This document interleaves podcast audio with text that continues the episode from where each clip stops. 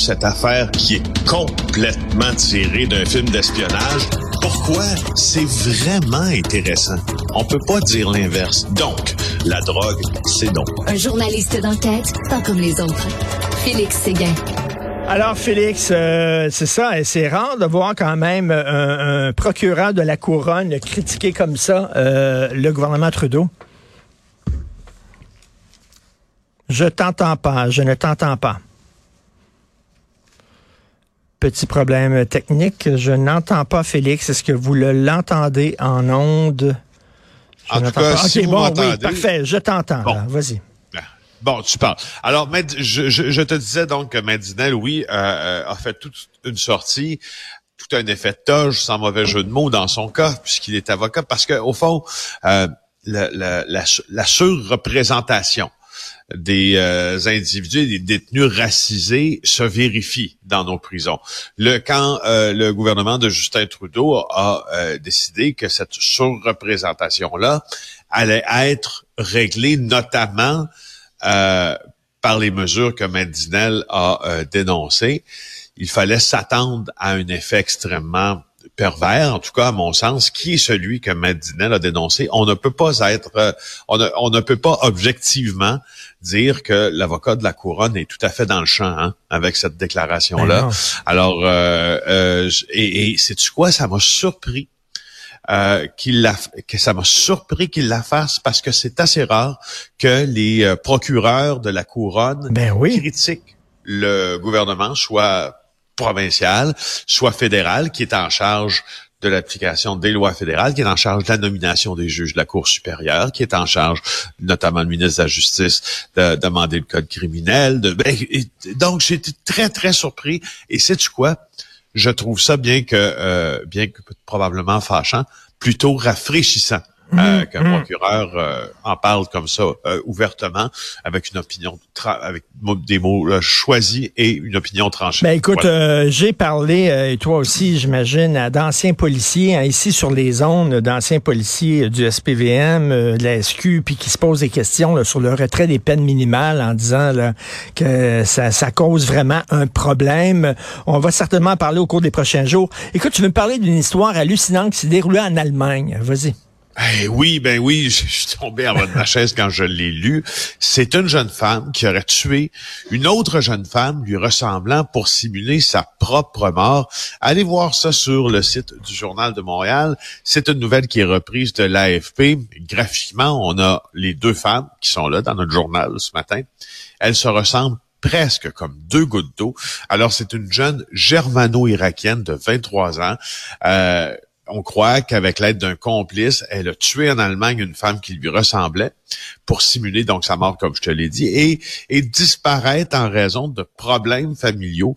Alors, euh, ça se passe euh, en Bavière et la police est en train euh, de nous dire que ça remonte quand même à un petit bout de temps. C'est cet été que ça s'est passé. On a trouvé le corps de cette femme de 23 ans qui avait été manifestement, dont, la, dont le corps était euh, clairement, clairement, clairement, euh, euh, on lui avait infligé des blessures avec un couteau. On l'a hmm. retrouvé dans un véhicule dans le sud de la Bavière. Dans, dans un premier temps, on pense que la victime est la propriétaire du véhicule parce que la famille de la, de la victime, donc qui est poignardée dans sa voiture, a dit bien oui, c'est elle, mais c'est pas elle. Le lendemain, après une autopsie, on se réalise que la victime, c'est une autre femme et que la fausse morte est vivante. T'imagines? Alors, euh, euh, tout ça, ça a lieu dans un petit village de Ingolstadt. Euh, on commence à tirer sur un fil, puis en tirant sur un fil, on se rend compte que c'est interminable, cette affaire-là, et on découvre cette machination-là macabre, euh, aidé d'un complice, un Kosovar, lui, qui a 23 ans, qui a été arrêté. Aussi, les deux sont en détention. Aidé d'un Kosovar, cette femme-là a décidé de rechercher en ligne une femme qui ressemblait à elle de la tuer puis de placer le corps euh, de manière à ce que euh, on, on, croit que ce soit elle qui est. écoute, les amateurs de romans policiers euh, feront peut-être un parallèle avec le fameux roman de Patricia Highsmith, le talentueux Mr. Ripley. C'est exactement ah, ça. C'est un gars. Il y a eu plusieurs films d'ailleurs. oui. C'est ça. Il y a eu plusieurs films là-dessus. C'est un gars qui tue quelqu'un qui lui ressemble et qui prend son identité. c'est un peu la même chose qui est arrivé arrivé en Allemagne. Donc, quelqu'un qui s'est peut-être inspiré de Patricia Highsmith. Écoute donc. Qui sait? Qui sait? Qui sait? Euh, flash royal contre deux pros du poker, Félix. Oui, ben oui. Écoute, euh, c'est que ça, je trouve assez. C'est un litige fiscal que je trouve assez intéressant. Hein. Il y a des pros euh, du poker qui, qui pour justifier leurs revenus, disent ben je n'ai pas à payer de l'impôt sur le gain que je fais en capital sur les mes, mes parties de poker parce que c'est du hasard. C'est un jeu de hasard. Euh, les chances puis les, les, calculs probabilistes sont contre moi. Si je gagne, c'est du hasard. Alors euh, là, euh, on a une décision maintenant dans ce dossier-là et le gain tranche le tribunal n'est pas seulement le fruit du hasard. Donc, c'est une cause qui impliquait l'ex-champion de poker Jonathan Duhamel à Revenu Canada. Euh, et euh, il y a un autre, deux autres personnes, Antoine Bérubé, Philippe Dauteuil, c'est d'autres joueurs de poker professionnels. Ils ont gagné 3,2 millions 3,2 millions pour un, 5,1 millions pour l'autre en jouant au poker en ligne de 2008 à 2011. Donc, sur une période de trois ans, on compte qu'ils ont fait, je quoi, une moyenne de 2,5 par année environ, chacun. C'est quand même pas mal. Et au Canada, donc, les jeux de hasard sont pas imposables, comme tu le sais. Euh, alors, euh, c'est ça. Donc, on, on, leur, on, là, par contre, on a dit ça, c'est pas tout à fait un jeu de hasard, votre affaire, parce que c'est c'est votre emploi au fond, euh, parce que vous vous comportez comme des gens d'affaires plutôt sérieux. La Cour de l'impôt, c'est ce qu'elle dit, c'est votre, c'est votre travail. Alors, euh, eux, ce qui opposent comme argument à ça, ils disent qu'ils cherchent plutôt la compétition, l'adrénaline, le thrill. Tu vois qu'ils ont bien, ils ont été très, assez bien euh, préparé par leur avocat.